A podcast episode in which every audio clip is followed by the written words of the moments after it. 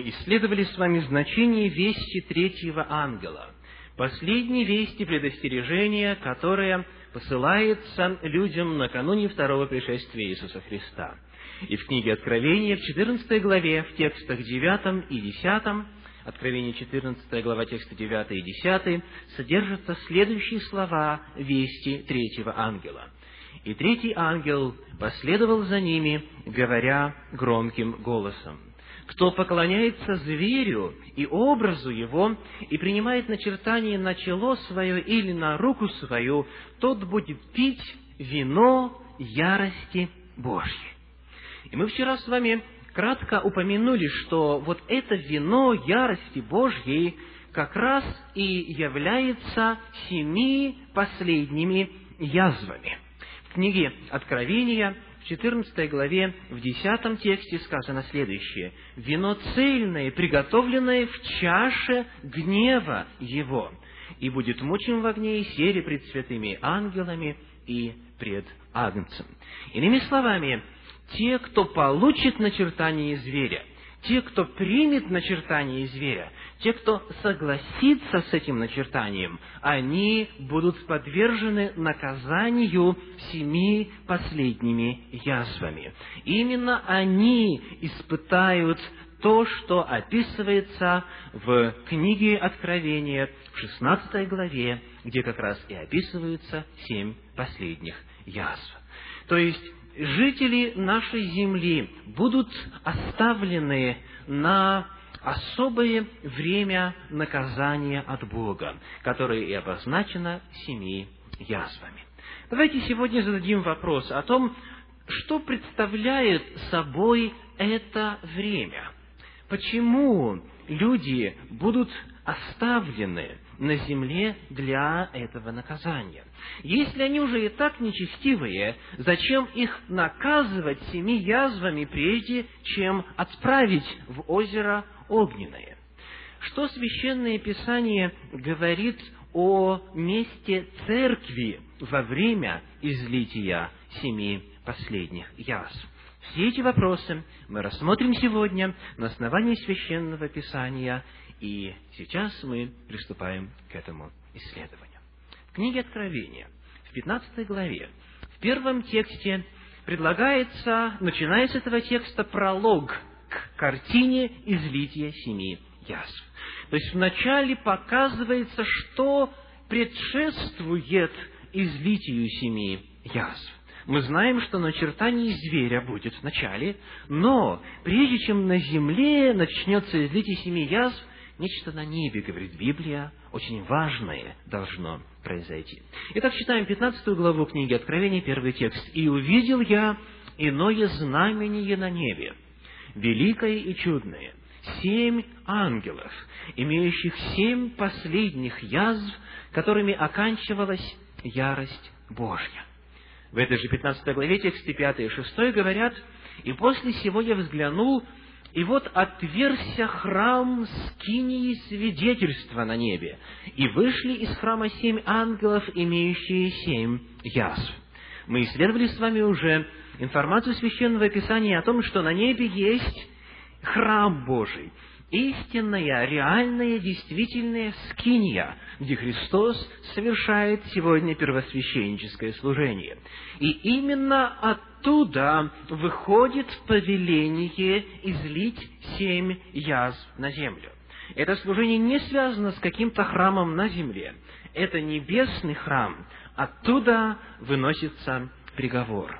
И вот они вышли из этого храма и давайте посмотрим, что произошло после этого. Восьмой текст в 15 главе книги Откровения.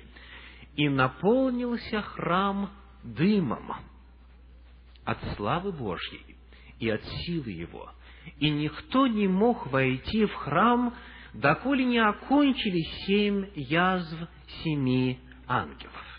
Что означает вот эта картина? Когда слава Божья наполнила храм, когда облако наполнило храм, и по этой причине никто в храм не может войти. Каково значение этого символического описания для живущих на земле? Почему на протяжении времени излития язв в храм небесный никто не может попасть. То есть, например, вознести туда свои молитвы о прощении, о помиловании. Например, получить прощение грехов или попросить о ходатайстве Иисуса Христа. В храме служение на время излития семи язв заканчивается. Никто туда не может попасть. Что означает эта символическая картина? Давайте обратимся к священному писанию Ветхого Завета, где описывается земная скиния, которая, как вы помните, указывала как раз прообразным способом на служение в небесной скине. Давайте посмотрим, что означает в служении святилища время, когда храм наполняется славой, облаком, и никто не может войти в него. Приглашаю вас открыть для тех, у кого есть Священное Писание с собой, третью книгу царств, восьмую главу, тексты десятый и одиннадцатый. Итак, третья книга царств, восьмая глава, тексты десятый и одиннадцатый.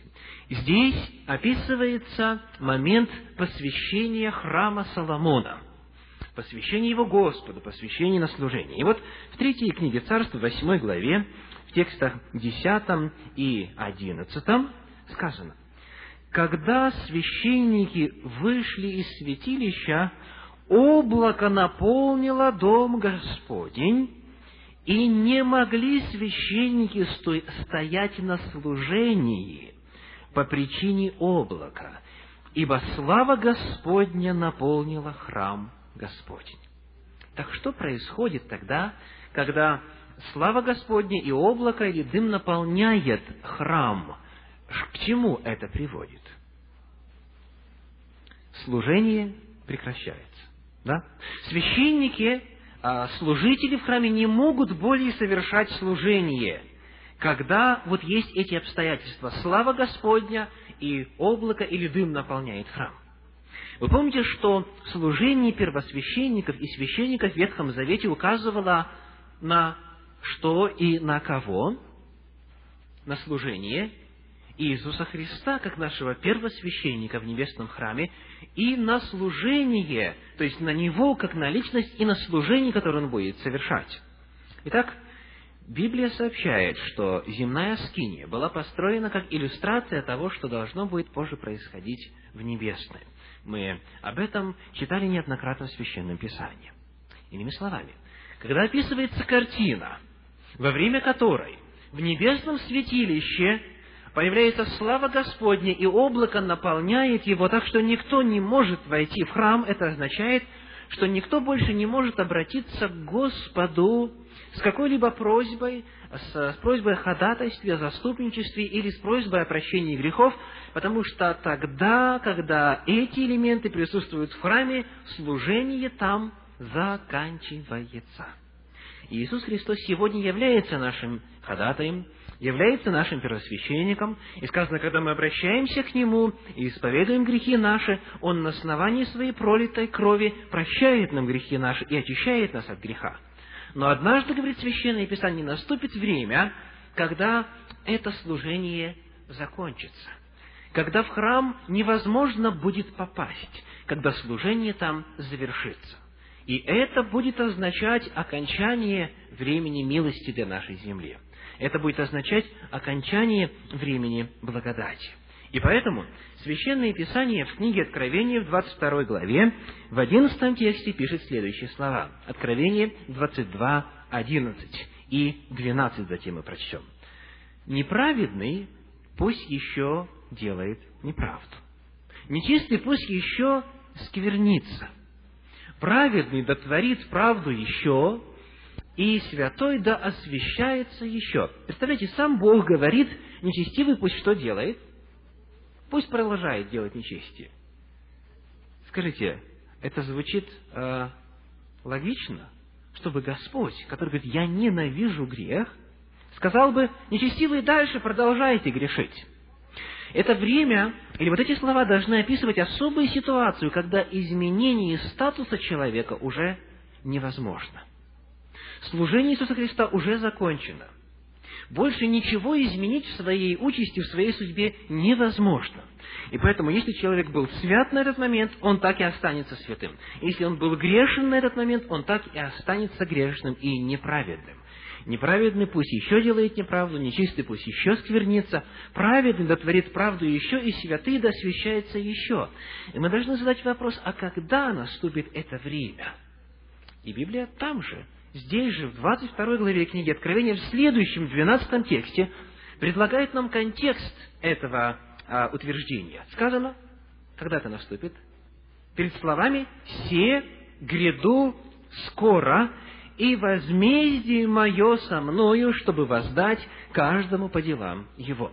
То есть, непосредственно, незадолго перед пришествием Иисуса Христа наступит ситуация, когда служение в небесном святилище закончится, нечестивые должны будут получить наказание, и изменение статуса человека будет невозможно. Итак, мы с вами выяснили, мы с вами выяснили, когда начинается излитие семи язв. После, после того, как люди принимают начертание зверя, и после окончания служения в небесном святилище, когда статус человека изменить уже будет нельзя на время этих семи язв, вплоть до пришествия Иисуса Христа. И очень интересно, что 16 глава книги Откровения, где как раз описываются семь язв, трижды упоминает, что причина невозможности изменить состояние человека не в том, что Бог не хочет изменить или помочь человеку измениться, а в том, что те люди, кто будет подвержен семи язв, сами не хотят обратиться к Нему. Даже понимая, что Бог их наказывает, они все равно упорствуют и не хотят откликнуться на Его призыв и обратиться к Нему. То есть дело не в том, что Бог говорит, все, хватит, больше никто не спасется. Дело в том, что каждый принял настолько бесповоротное и окончательное решение своей жизни, что даже когда изли, изливается семь язв, эти люди не хотят покаяться. И семь язв как раз нужны для того, чтобы всей Вселенной, всем сознательным существам продемонстрировать, что эти люди сами избрали сознательно, злонамеренно избрали свою участь. Что даже тогда, когда Бог их наказывает, они продолжают хулить Его. Итак, давайте прочтем эти три места из 16 главы книги Откровения. Первое в девятом тексте 16 главы. «И жег людей сильный зной, и они хулили имя Бога, имеющего власть над семи язвами, и не вразумились, чтобы воздать Ему славу». Посмотрите, Бог перед этим сказал, неправедный так и останется неправедным. Потому что он неправеден по причине своего сознательного решения. Они понимают, что это делает Бог, да? Почему? Потому что они против Него возносят хулу. И вместо того, чтобы образумиться, остановиться, эти люди продолжают упорствовать в своем грехе. Следующее место, в 16 главе книги Откровения, где упоминается о бесповоротности и окончательности решения, принятого людьми, мы находим с вами в следующем тексте. Итак, Откровение, 16 глава, текст 11. Откровение 16, 11. «И хулили Бога Небесного от страданий своих и я своих, и не раскаялись в делах своих». То есть они еще раз подтверждают, да, мы сознательно избрали этот путь. И в этой же 16 главе, последний, 21 текст, сказано, «И хулили люди Бога за язвы от града, потому что язва от него была весьма тяжкая». Итак, наступит на земле время, когда состояние человека уже не изменится, потому что человек принял окончательное и бесповоротное решение. И эти семь язв нужны для того, чтобы продемонстрировать всем сознательным существам и на земле, и во всей Вселенной, что эти люди не случайно оказались в числе принявших начертания зверя. Что это было сознательное решение. Что они не случайно по неведению и по незнанию отступили от Господа. Нет вопреки знанию, вопреки информации, они приняли решение идти и продолжать идти против него. Итак, теперь давайте посмотрим, как же описываются эти семь язв. Книга Откровения, 16 глава, тексты 1 и 2 прочтем. И услышал я из храма громкий голос, говорящий семи ангелам, «Идите и вылейте семь чаш гнева Божия на землю». Пошел первый ангел и вылил чашу свою на землю, и сделались жестокие и отвратительные гнойные раны на людях, имеющих начертание зверя и поклоняющихся образу его. Библия не говорит, какого рода будут эти гнойные раны или гнойные язвы, но они должны будут а, посетить всех принявших начертание зверя. Это первая язва. Дальше. Вторая. В третьем тексте 16 главы книги Откровения.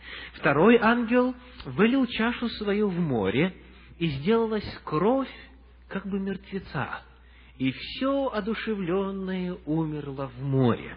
Представьте себе эту картину. Кровь, как бы мертвеца. Страшное зловоние будет распуду, где только есть море, где есть а, морская вода все умрет. Мы можем представить, как морские животные будут выбрасываться кровавыми волнами череду этих язв. И в тексте четвертом и шестом сказано, третий ангел вылил чашу свою в реки и источники вод, и сделалась кровь за то, что они пролили кровь святых и пророков, ты дал им пить кровь. Если перед этим морская вода превратилась в кровь, то теперь источники пресной воды превратились в кровь. Представьте, как однажды люди открывают кран для того, чтобы взять воды, и оттуда льется кровь. Это совершенно определенным образом будет указывать на то, что настало время суда время излития этих семи язв. В восьмом тексте описание четвертой язвы. Четвертый ангел вылил чашу свою на солнце, и дано было ему жечь людей огнем.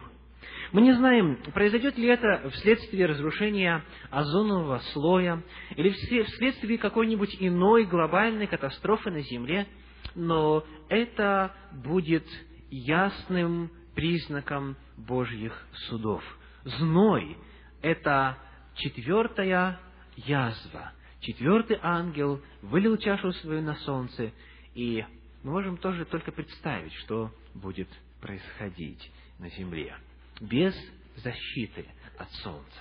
Дальше. Сказано в 16 главе, в 10 тексте, «Пятый ангел вылил чашу свою на престол зверя, и сделалось царство его мрачно, и они кусали языки свои от страдания. Итак, сказано, вылил чашу на престол зверя, и сделалось царство его мрачно. Речь идет, очевидно, о том, что люди медленно, постепенно начнут осознавать, кто в действительности стоит за властью этого зверя. Но странным образом, вместо того, чтобы обратиться к Господу и оставить свои нечестивые дела, сказано в одиннадцатом тексте, хулили Бога Небесного от страданий своих и я своих, и не раскаялись в делах своих. То есть Библия начинает показывать процесс того, что во время излития этих язв у людей начнутся вопросы – если служение этому зверю и начертание зверя, которое мы приняли, оно в действительности достойно того, чтобы его принять, почему с нами происходят все эти ужасные события. Как бы то ни было, вот каково описание пятой язвы. Дальше мы переходим к шестой, очень интересной по своей сути и по своему описанию. Тексты с 12 по 14.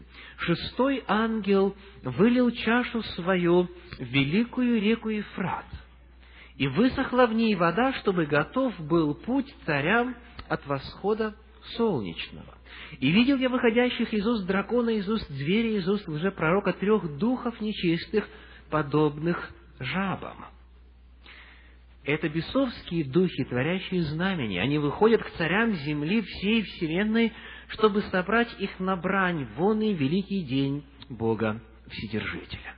Итак, сказано, что во время излития а, шестой язвы высыхают воды реки Ефрат, благодаря чему открывается путь царям от а, востока или от восхода солнечного.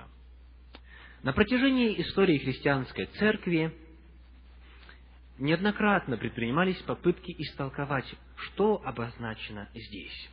И очень часто вот это пророчество относили ко всяким событиям, которые происходили на Ближнем Востоке.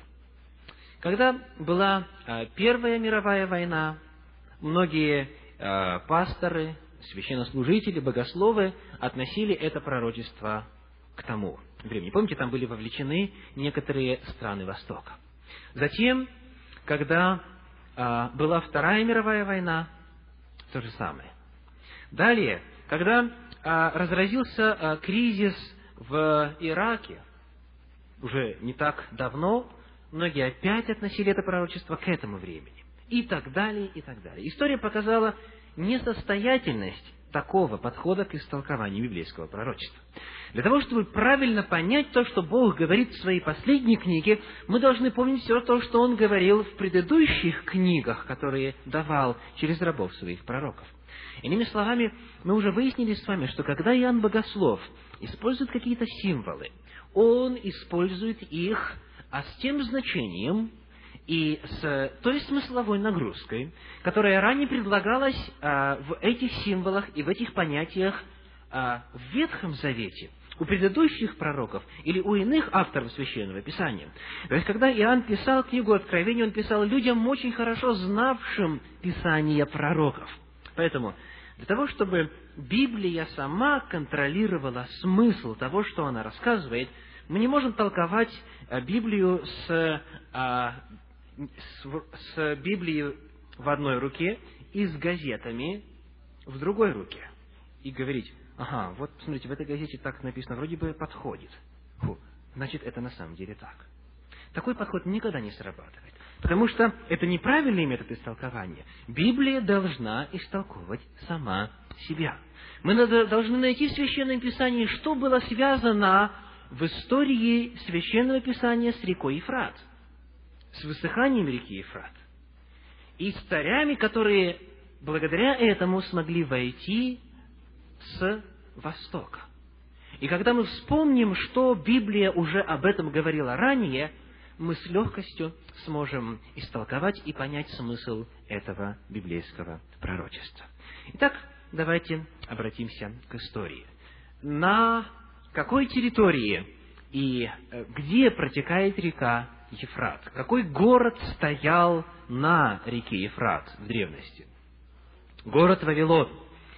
И мы на одной из наших встреч подробно исследовали детальнейшие пророчества о том, как Господь за 200, за 150 лет предсказывал разрушение Вавилона и падение его. Помните ли вы, как был разрушен Вавилон? Через Вавилон протекала река Ефрат. И когда человек по имени Кир, о котором Господь предсказал еще задолго до того, как он родился, когда человек по имени Кир подошел к Вавилону и окружил Вавилон, а вавилоняне не заботились о том, что он завоюет город. В это время в городе происходил пир, пиршество, сказано, Валтазар устроил, и славили богов своих золотых, серебряных и так далее. Они чувствовали себя в абсолютной безопасности там, в Вавилоне. И а, Кир, как вы помните, что сделал? Иссушил, осушил реку Ефрат. Благодаря тому, что он отвел ее русло в сторону, и это открыло ему путь к завоеванию Вавилона. И вы помните, что благодаря завоеванию Вавилона, в плену которого находился народ Божий Ветхого Завета, израильский народ, этот народ был освобожден. Потому что первый правитель, а, который завоевал Вавилон по имени Кир, в 538 году до нашей эры издает повеление о том, что евреи могут вернуться в Иерусалим. То есть, вот эти цари, сказано с востока или с восхода солнечного, вот тогда в истории, благодаря осушению вод реки Ефрат и завоеванию Вавилона, они принесли избавление народу Божию Ветхого Завета. Давайте посмотрим с вами на карту, для того, чтобы еще раз вспомнить откуда продвигались войска Кира, с какого направления по отношению к Вавилону. Итак, более-менее видно, да? Итак, давайте посмотрим, э, посмотрим на эту карту.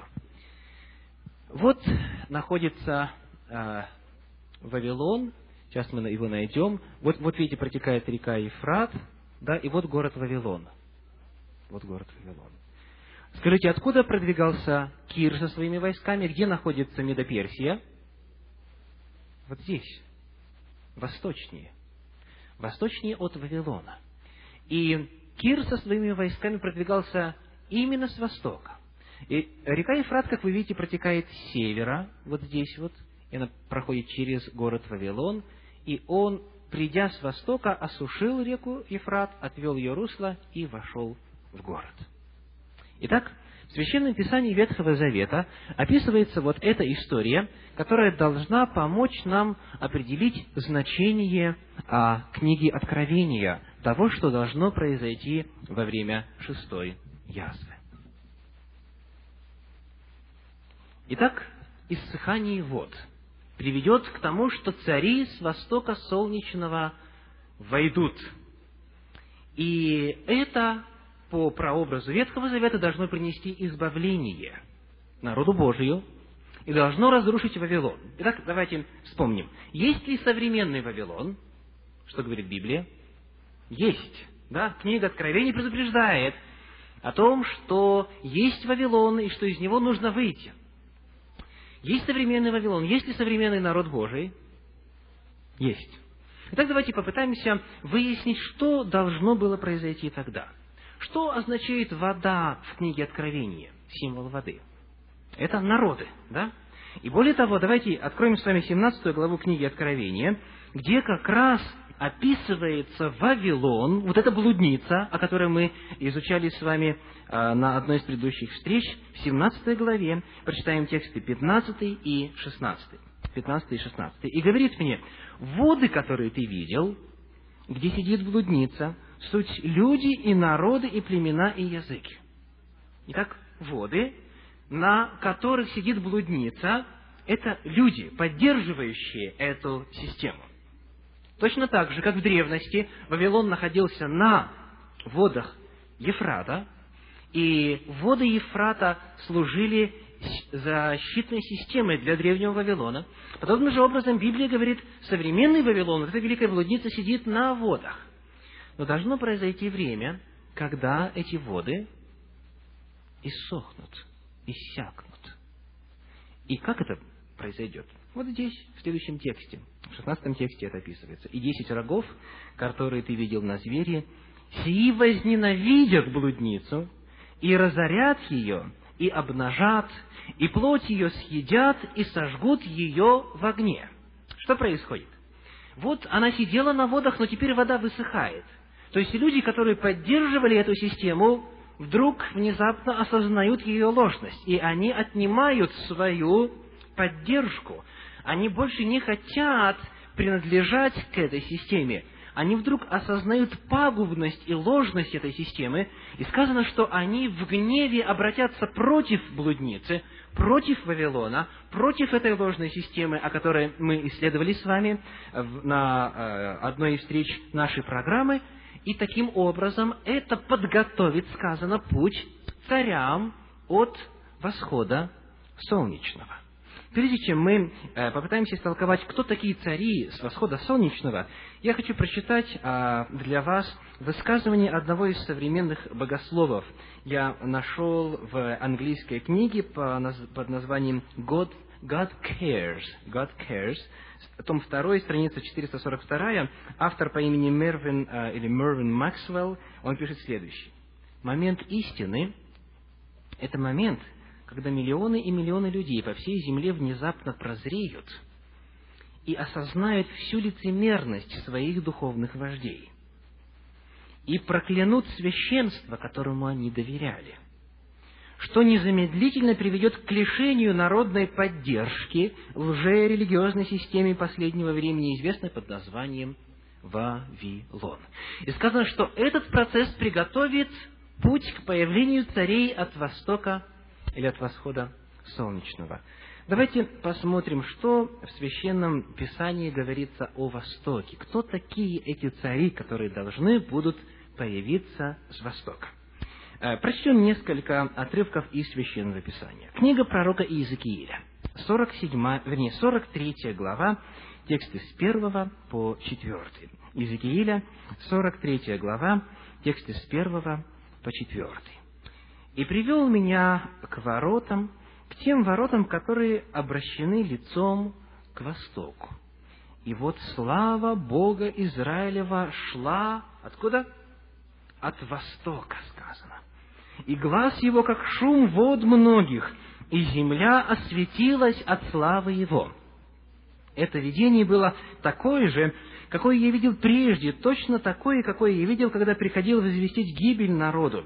Видение у реки Хавара – и я пал на лице мое, и слава Господня вошла в храм путем ворот, обращенных лицом к востоку.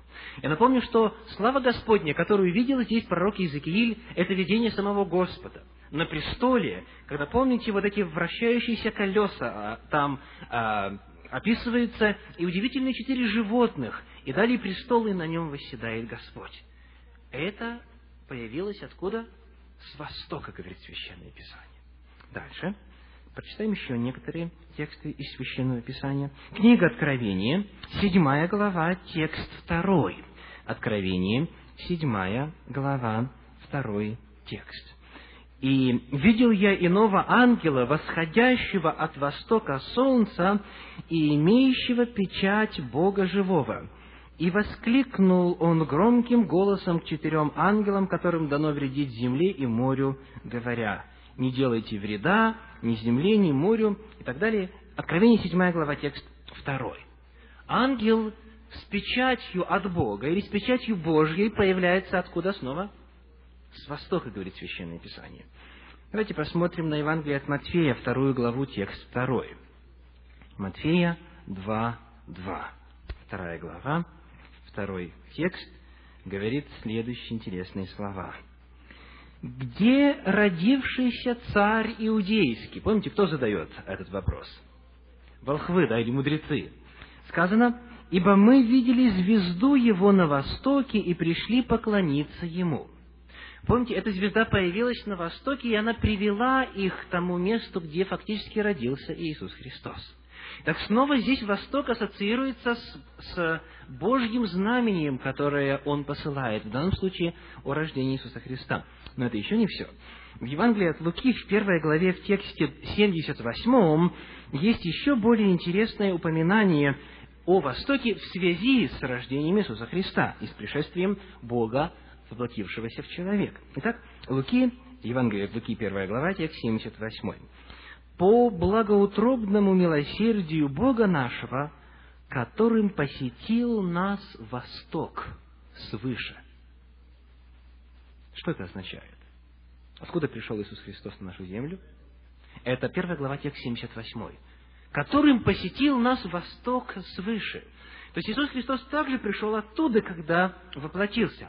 Во всех этих и в иных местах Священного Писания, а на чтении которых у нас нет сегодня времени, говорится о том, что Восток – это место, откуда является Господь.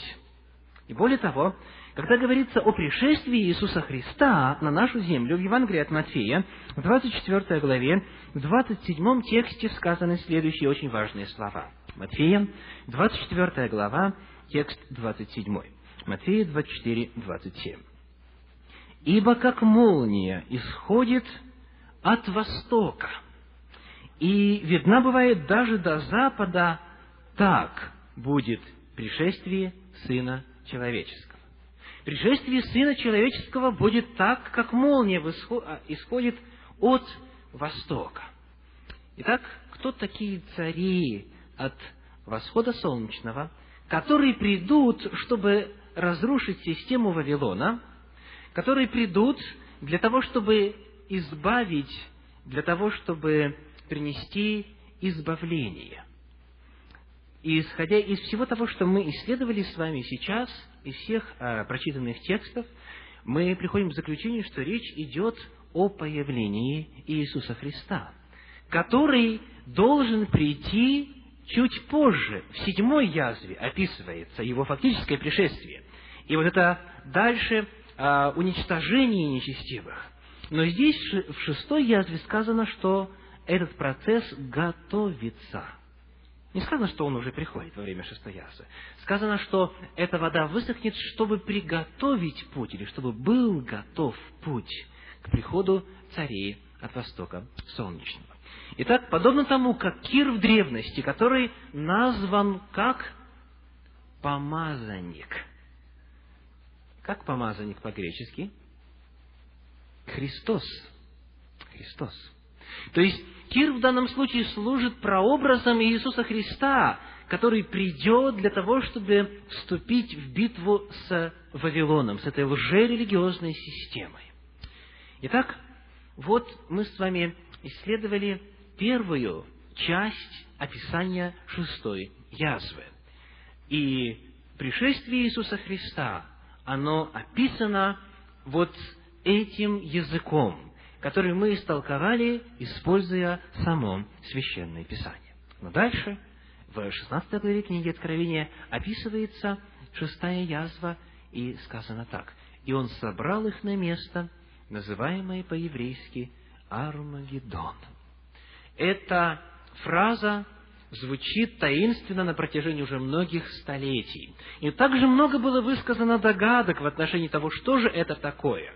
А, где-то около года назад появился фильм с Брюсом Уиллисом в главной роли под названием Армагеддон. И он там спасает Землю от астероида, который мчится на огромной скорости к Земле. То есть слово Армагеддон давно уже звучит таинственно, и э, было много попыток истолковать его. И э, большинство из них провалились по той же самой причине, по которой проваливались истолкования из иссушения вод реки Ефрат. Причина очень проста. Люди не использовали саму Библию для истолкования того, что Бог говорит здесь, навязывая ей какие-то изначально не присущие ей толкования. Что такое Армагеддон? Каково значение этого слова? Сказано, что это слово какое? Какого происхождения? Еврейского. Да, что это, это еврейское слово. По-еврейски Армагеддон. Это слово состоит из двух частей. Первая часть Арма означает гора. Арма по-древнееврейски а, это гора. Мегедон это название равнины на побережье Средиземного моря. Равнина Мегиддо или Мегиддон. Итак, Мегиддо или Мегиддон – это название равнины на побережье Средиземного моря.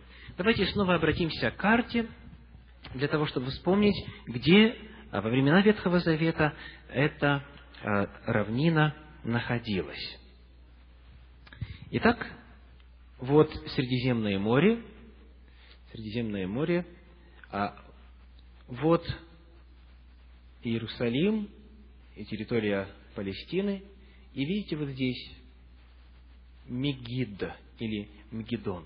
То есть вот эта равнина находилась прямо на побережье Средиземного моря. Равнина Мегидда, равнина Мегидон.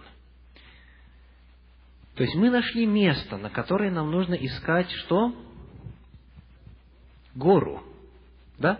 Потому что Ар-Магеддон – это не долина Мегида, а это гора около Мегида. Или дословно гора на Мегида. Какая-то гора находится а, на территории этой равнины, равнины Мегида. Кто знает название этой горы? Кто знаком с э, географией Ветхого Завета? Гора Кармил. Да, гора кормил. В Ветхом Завете, а, если вы а, с собой принесли Библию, можете открыть прямо вашу карту, которая там где-то сзади или, может быть, спереди находится, и посмотрите, долина или равнина Мегида, и а, на севере этой равнины находится гора Кормил. Гора Кормил. И мы знаем, что на этой горе в Ветхом Завете в древности происходили очень важные события. То есть, когда мы будем с вами пытаться истолковать слово Армагеддон, гора на Мегида, нам необходимо будет снова вспомнить, что раньше там происходило. Какую смысловую нагрузку несет вообще это понятие в Священном Писании. Потому что Иоанн Богослов использует не какие-либо новые термины, он использует те слова, которые уже знакомы его читателям из пророческих книг Ветхого Завета. Итак, что же произошло там на этой горе Кормил? Приглашаю вас открыть третью книгу Царств, 18 главу. Третья книга Царств, 18 глава, тексты с 20 по 40. Третья книга Царств, 18 глава, тексты с 20 по 40. Итак, сказано следующее. «И послал Ахав ко всем сынам Израилевым, и собрал всех пророков на гору Кормил». Помните, что это были за пророки? Пророки Ваала, да? Пророки Дубравные. То есть, это пророки, которые представляли собой систему, противоположную системе поклонения Богу. Итак, вот а, они пришли туда, и подошел Илья ко всему народу и сказал, «Долго ли вам хромать на оба колена? Если Господь есть Бог, то последуйте Ему, а если Ваал, то Ему последуйте». И не отвечал народ Ему ни слова. И сказал Илья народу, «Я один остался пророк Господень, а пророков Вааловых 450 человек. Пусть дадут нам двух тельцов, и пусть они выберут себе одного тельца и рассекут его и положат на дрова, но огня пусть не подкладывают. И я приготовлю другого тельца и положу на дрова, а огня не подложу. И призовите вы имя Бога вашего, а я призову имя Господа, Бога моего. Тот Бог, который даст ответ посредством огня, есть Бог. И отвечал весь народ и сказал, хорошо. И сказал Илья пророкам Валовым, выберите себе одного тельца и приготовьте вы прежде, ибо вас много. Так видите соотношение сил, да? Много и мало. Так, и призовите имя Бога вашего, но огня не подкладывайте. И взяли они тельца, который дан был им, и приготовили, и призывали имя Ваала от утра до полудня, говоря, «Ваали, услышь нас!» Но не было ни голоса, ни ответа. И скакали они у жертвенника, который сделали. В полдень Илья стал смеяться над ними и говорил, кричите громким голосом, ибо он Бог. Может быть, он задумался, или занят чем-либо, или в дороге, а может быть и спит, так проснется. И стали они кричать громким голосом и кололи себя по своему обыкновению ножами и копьями так, что кровь лилась по ним. Прошел полдень, они все еще бесновались до самого времени вечернего, жертвоприношения, но не было ни голоса, ни ответа, ни слуха. Давайте пока остановимся. Скажите, происходит ли здесь битва? Происходит битва. Но это битва духовного плана. Добро и зло встречаются наконец-то вплотную, лицом к лицу. И вот от исхода этой битвы на Армагеддоне, на горе, которая расположена Мегида, от исхода зависит участь Божьего пророка и тех немногих, кто верил в Господа. И от этого также зависит участь и лжепророков, потому что если они проиграют, то мы увидим потом позже, что с ними произошло. Итак, здесь добро и зло вплотную встречаются, и происходит это сражение. И вот что происходит дальше. Тогда Илья сказал всему народу, подойдите ко мне. И подошел весь народ к нему. Он восстановил разрушенный жертвенник Господень. И взял Илья двенадцать камней по числу колен сынов Иакова, которому Господь сказал так, «Израиль будет имя Твое». И построил из их камней жертвенник во имя Господа, и сделал вокруг жертвенника ров, вместимостью в две саты зерен. И положил дрова, и рассек тельца, и возложил его на дрова, и сказал, «Наполните четыре ведра воды. И выливайте на все сожигаемую жертву и на дрова. Потом сказал, повторите, и они повторили. И сказал, сделайте тоже и в третий раз, и сделали в третий раз. И вода полилась вокруг жертвенника, и ров наполнился водою. во время приношения вечерней жертвы подошел Илья пророк и сказал, «Господи Боже Авраамов, Исааков и Израилев, да познают в сей день, что Ты один Бог в Израиле, и что я раб Твой и сделал все по слову Твоему». Вопрос стоит как? Кто правильно служил Господу? Вот они или Илья? Услышь меня, Господи, услышь меня, да познает народ сей, что Ты, Господи Бог, и Ты обратишь сердца их к Тебе. И не спал огонь Господень, и пожрал всесожжение, и дрова, и камни, и прах, и поглотил воду, которая во рве. Увидев это, весь народ пал на лицо свое и сказал, Господь есть Бог, Господь есть Бог. А что еще они могли сказать? Речь не идет о том, что они вдруг э, осознали свою неправоту или так вдруг покаялись. Просто сила Божья была явлена настолько очевидно, что сказать что-то э, вопреки было невозможно. И сказал им Илья, схватите пророков Вааловых, чтобы ни один из них не укрылся, и схватили их, и отвел их Илья и заколол их там. Итак, битва между добром и злом, между истиной и заблуждением, между истинным способом поклонения Господу и ложным способом поклонения Господу. И от исхода этого, этой битвы а, зависит либо уничтожение этого пророка и истины Божьей, либо, наоборот, уничтожение лжепророков и ложной системы поклонения. Итак, вот что описывается в Ветхом Завете в связи с горой Кормил. Многие пытались привязать Армагеддон к каким-то прошедшим уже историческим событиям. И всякий раз это истолкование не исполнялось просто потому, что люди не искали значения в Священном Писании.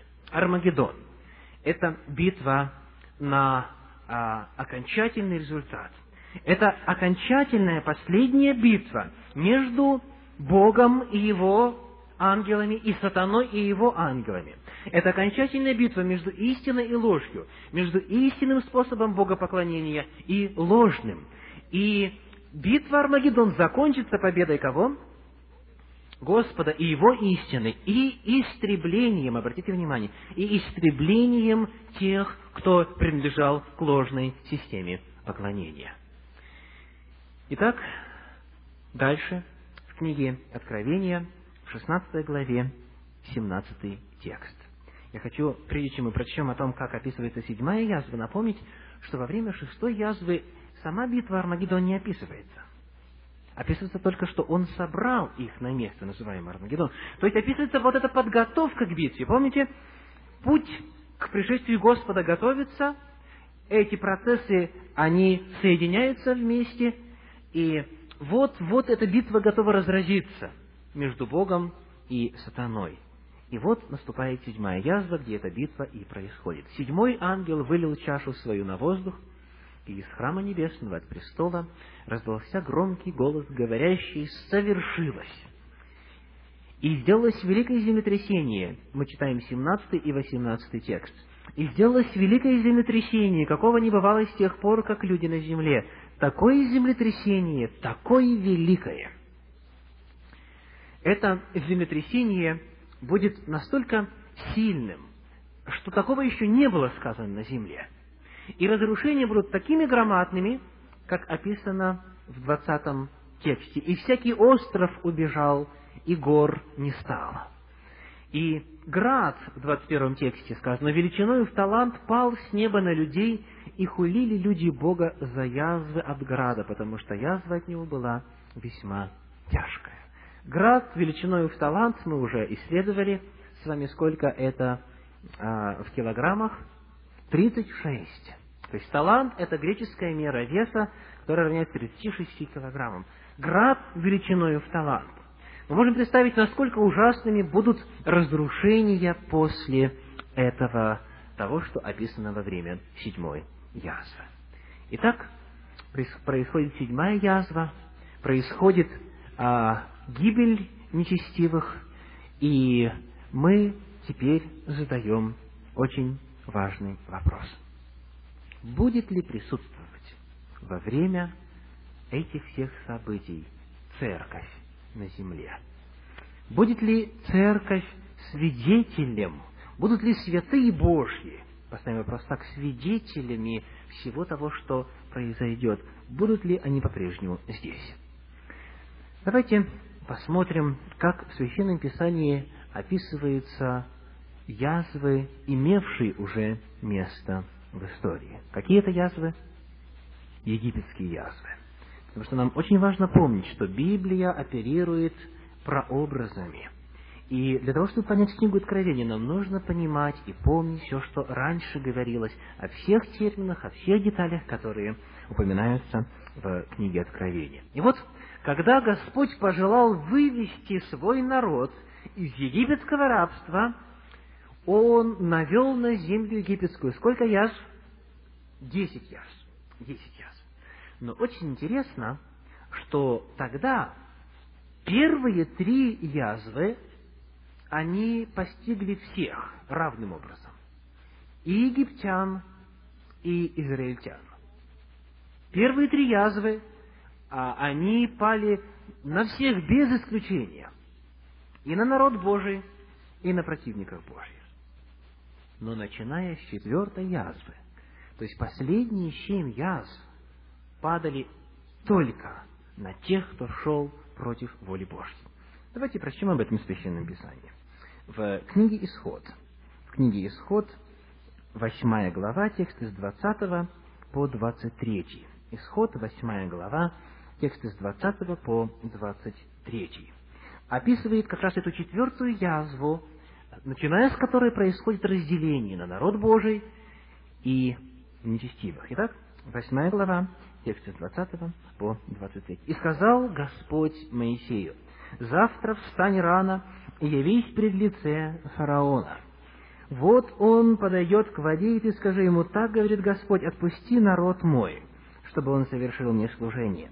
А если не отпустишь народа моего, то вот я пошлю на тебя, и на рабов твоих, и на народ твой, и в домы твои песьих мух, и наполнятся домы, египтян песьями мухами и сама земля, на которой они живут, и отделю в тот день землю Гесем, на которой пребывает народ мой, и там не будет песьих мух, дабы ты знала, что я Господь среди земли, и сделаю разделение между народом моим и между народом твоим завтра будет сие знамение.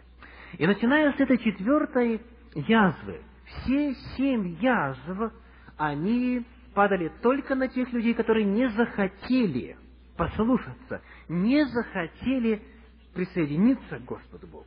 Я напомню, что Господь вывел не только евреев из египетского рабства.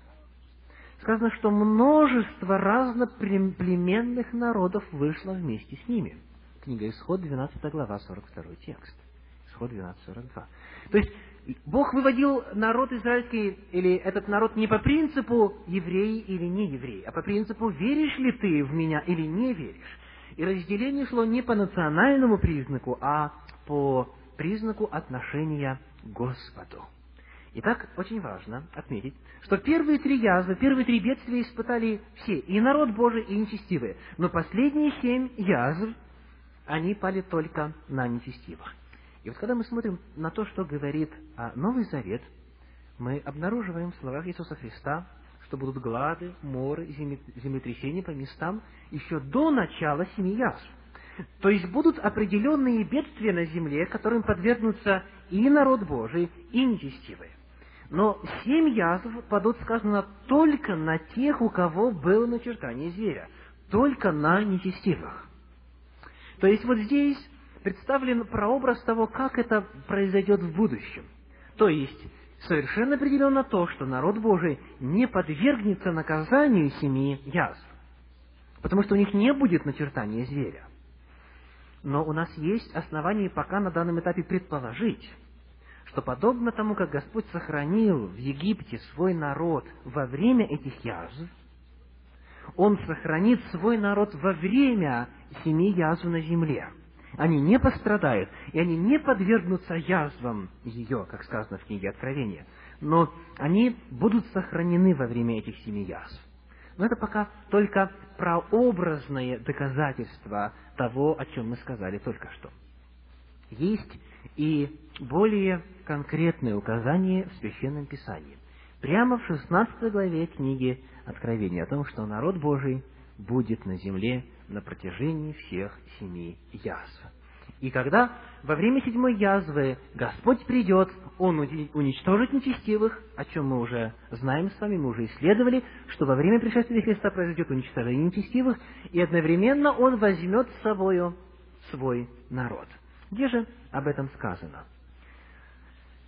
Давайте, прежде чем мы обратимся к этому тексту, вспомним, благодаря чему были спасены те, кто не погиб во время египетских язв. Во время седьмой язвы сказано, нужно было взять кровь Агнца Пасхального, который указывал на жертву Иисуса Христа, и помазать косяки и перекладину дверей. И в тех домах, где люди прислушались к этому повелению, вне зависимости от того, это еврейский народ или какой-то иной, там не было гибели. То есть кровь этого агнца, спасительная кровь, она оберегла тех людей. Те же, кто не принял верою необходимость того, что это нужно сделать, все первенцы погибли. А в тех домах, где кровь была знаком, где люди поверили в эту жертву, указывавшую на Иисуса Христа, Агнца Божия, там было спасение. То есть они были во время семи язв, но не подверглись наказанию по причине своих тесных взаимоотношений с Господом, который и изливал эти язвы, по причине своего союза с Ним и веры в Него. И вот теперь, когда мы задаем вопрос, а как будет в наше время – Останется ли церковь и э, народ Божий э, на протяжении семи язв? Давайте прочитаем в книге Откровение в 16 главе текст 15. Откровение 16, 15. И мы будем читать его медленно и очень внимательно. Сказано, во время описания шестой язвы, когда описывается высыхание вод реки Ефрат, и затем, когда описывается подготовка к битве Армагеддон, в следующем тексте, в 15 тексте, 16 главы книги Откровения сказано так. «Сей иду как тать, блажен бодрствующий и хранящий одежду свою». Скажите, кому обращены эти слова Господа? Могут ли они быть обращены к нечестивым, к тем, у кого есть начертание зверя? Абсолютно невозможно. Потому что эти, кто имеет начертание зверя, они восстают против Господа на протяжении всего периода излития семи язв. У кого есть одежда? У, у святых, у праведных. Одежда праведности Иисуса Христа. И Он говорит, блажен бодрствующий и хранящий одежду свою. Помните фраза «святые да освящается еще». То есть пусть он продолжает пребывать в этом состоянии тесных взаимоотношений с Господом. И вот эта фраза говорит о том, что на земле будет народ Божий, которому по окончании шестой язвы обращен призыв. Бодрствуй, бодрствуй. Осталось недолго. Во время седьмой язвы уже будет пришествие Иисуса Христа, произойдет битва, произойдет спасение праведников и уничтожение нечестивых, но пока на данный момент бодрствуй. Эта фраза обращена к народу Божью. Эта фраза обращена к Церкви Божьей. Более того, здесь используется а, фраза «си иду как тать». К чему она относится? К описанию чего относится эта фраза, согласно словам Иисуса Христа? К какому событию относится фраза «приду как тать»? Давайте откроем с вами книгу а, Евангелия от Матфея, 24 главу. Евангелие от Матфея, 24 глава, тексты с 42 по 44. Итак, Евангелие от Матфея, глава 24, тексты с 42 по 44. Итак, бодрствуйте, потому что не знаете, в который час Господин ваш придет. То есть здесь речь идет о восхищении церкви, да? Речь идет о времени, когда Христос придет за своим народом. Дальше. Но это вы знаете, что если бы ведал хозяин дома, в какую стражу придет вор, то бодрствовал бы и не дал бы подкопать дома своего. Потому и вы будьте готовы, ибо в который час не думаете, придет Сын Человеческий. То есть, что описывается словами «иду как тать»? Пришествие Иисуса Христа за своим народом. Это то же самое событие. То есть Христос придет за своим народом не в начале периода семияз и не в середине, а в конце.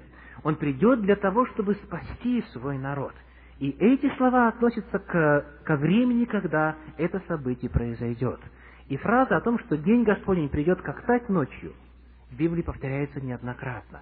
То здесь ссылка именно на это событие. И вот, когда мы узнаем о том, что народ Божий будет находиться на земле во время излития семи язв, люди часто наполняются страхом. А смогу ли я выстоять, смогу ли я продержаться, смогу ли я пройти через это время и смогу ли я остаться верным Господу. Однажды а, в Австралии в судьбе одного человека, который работал дровосеком, случилось несчастье, случилась трагедия. Во время, когда он был на работе, его дом и все, что было там, сгорело. Все э, постройки, в которых находились и животные домашние, и птицы, все сгорело. И вот он пришел и увидел на месте, где ранее стоял дом пепелище. И вот он попытался найти хоть что-нибудь, какие-то, может быть, металлические предметы, может быть, что-нибудь осталось, что напоминало бы о его прежнем доме. И он подошел к одному месту, к какому-то бугорку, и пнул его ногой, чтобы посмотреть, что там под ним. И когда он это сделал, оттуда из-под бугорка выбежали четыре цыпленка. Что произошло? Мать накрыла своим телом вот эти маленькие создания и спасла их ценой своей жизни. Для того, чтобы сохранить их, она легла на них и сгорела. Это был обуглившийся комок, в котором трудно было признать курицу.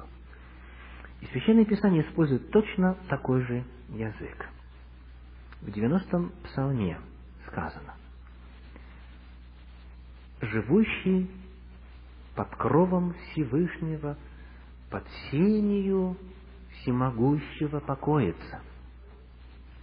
Говорит Господу, прибежище мое и защита моя, Бог мой, на которого я уповаю. Если вы помните этот псалом, продолжайте произносить вслух полголоса за мной. Сказано, что дальше? Так, 90-й псалом. Он избавит тебя от сети ловца, от гибельной язвы. Перьями своими осенит тебя, и под крыльями его будешь безопасен. Щит и ограждение — истина его. Не убоишься ужасов в ночи, стрелы, летящие днем, язвы, ходящие в мраке, заразы, опустошающие в полдень. Обратите внимание, писано язвы, язвы, раз за разом. Падут подле тебя тысяча и десять тысяч одесную тебя, но к тебе не приблизится. Только смотреть будешь очами твоими и видеть возмездие нечестивым. Ибо ты сказал, Господь упование мое, Всевышнего избрал ты прибежищем твоим, не приключится тебе зло, и язва не приблизится к жилищу твоему, ибо ангелом своим заповедает о тебе, охранять тебя на всех путях твоих, на руках понесут тебя, да не приткнешься, а камень ногою твоею. На аспида и Василиска наступишь, попирать будешь льва и дракона.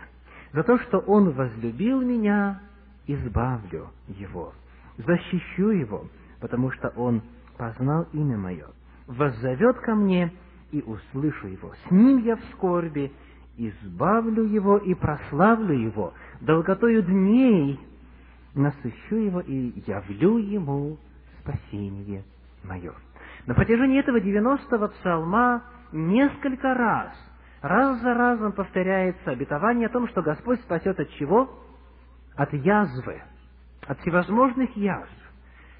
Если человек верит в Господа, знает Господа лично, если он вступил в личные, неформальные отношения с Иисусом Христом, у него есть абсолютная уверенность в том, что он пройдет безопасно через время семи язв. Язва не коснется его. Подобно тому, как израильтяне были спасены благодаря своей вере в Господа и послушанию Его истине во время египетских язв, подобным же образом Господь обещает защитить свой народ во время семи последних язв на земле. И поэтому Иисус Христос говорит, да не смущается сердце ваше, да не смущается. Когда начнет все это сбываться, восклоните головы ваши, поднимите головы ваши, потому что приближается ваше избавление. То есть все эти страшные события будут иметь место на земле. И церковь будет свидетелем этого, но она не подвергнется этому. И сегодня самый главный вопрос не в том, как, насколько страшно все это будет, а в чем? Насколько тесными, насколько подлинными, насколько прочными являются взаимоотношения каждого из нас, присутствующих сегодня с нашим Господом и Спасителем Иисусом Христом, с тем, который назван защитой и покровом, с тем, который обещал закрыть тенью своею и перьями своими осенить каждого из верующих в Него. Я приглашаю присутствующих подняться для совершения молитвы. Дорогой наш Господь, дорогой наш Спаситель, мы так благодарны сегодня за удивительные обетования в Твоем Слове о помощи и избавлении во время последних язв. Мы благодарим Господи за то, что Ты предусмотрел в своем удивительном плане место для каждого человека на этой земле. Для того, чтобы ты желаешь, чтобы каждый человек обратился к тебе, пришел к познанию истины и разделил радость спасения со многими, уже принявшими решение служить тебе до конца. Господи, сегодня, когда мы стоим на пороге э, распространения начертания зверя, когда каждый человек на земле встанет перед решением принять начертание зверя или повиноваться Господу до конца. Чем бы это ни грозило, экономическими или политическими э, давлениями, или, может быть, даже угрозой отнятия жизни, помоги, Господи, верой в Тебя, надеждой на Тебя преодолеть все это и устоять до конца. Я молюсь, Господи, искренне о каждом присутствующем на сегодняшней встрече. Ты благослови и даруй мужество каждому, для того, чтобы Словом Твоим истинной Твоею мы были ограждены Твоей защитой и Твоей заботой. Сейчас, Господи, просим, благослови каждого из нас в пути. Сохрани на протяжении времени, когда мы не будем видеть друг друга.